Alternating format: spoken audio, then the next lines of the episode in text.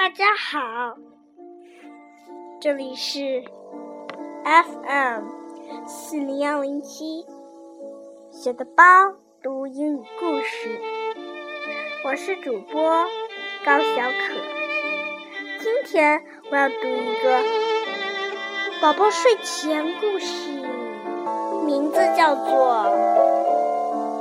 《Grasshoppers Rose Lunch》。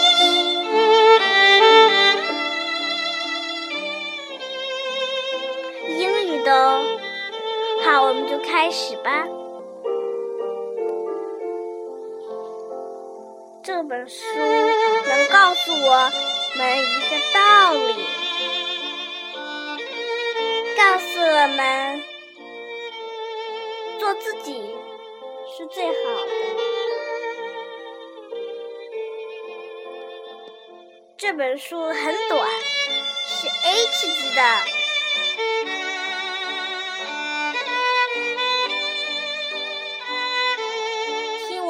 事，就睡觉啦。好了，音乐就放到这里。Grasshoppers gross Lunch. Day after day, the green grasshopper grazed most of the time. Grasshopper grazed on green leaves. Sometimes he grazed on grass. But Grasshopper was tired of grazing on green leaves and grass. I'm going to eat new food today, he said. Then he hopped into the forest. Grasshopper grinned when he saw all the new food to eat. Maybe these green berries will taste great, said Grasshopper. Gross! He groaned. Maybe these gray nuts will taste great, said Grasshopper. Gross! he groaned, hopping on. Maybe these sweet honey will taste great, said Grasshopper. Gross! he groaned. I'm hopping home to graze on green leaves and grass, said the grumpy grasshopper.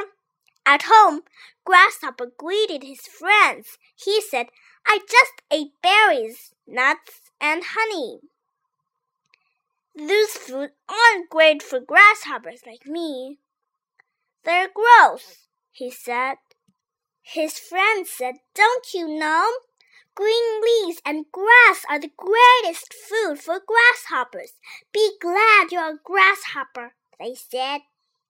Now Grasshopper always grins as he grazes on green leaves and grass. The end.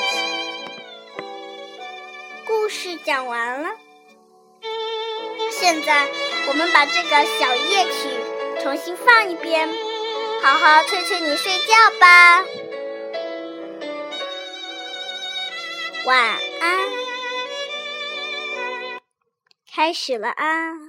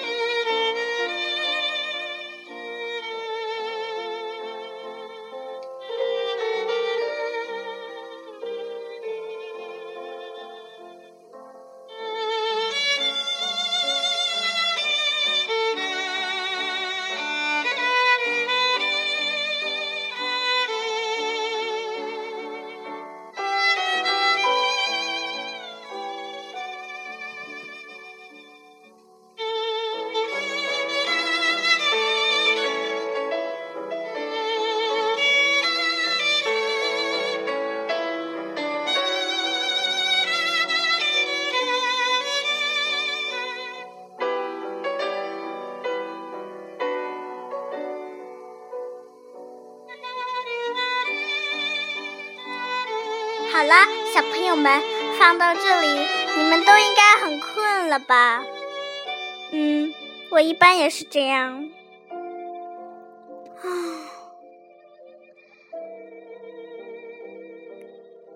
你们去睡觉吧，明天见了。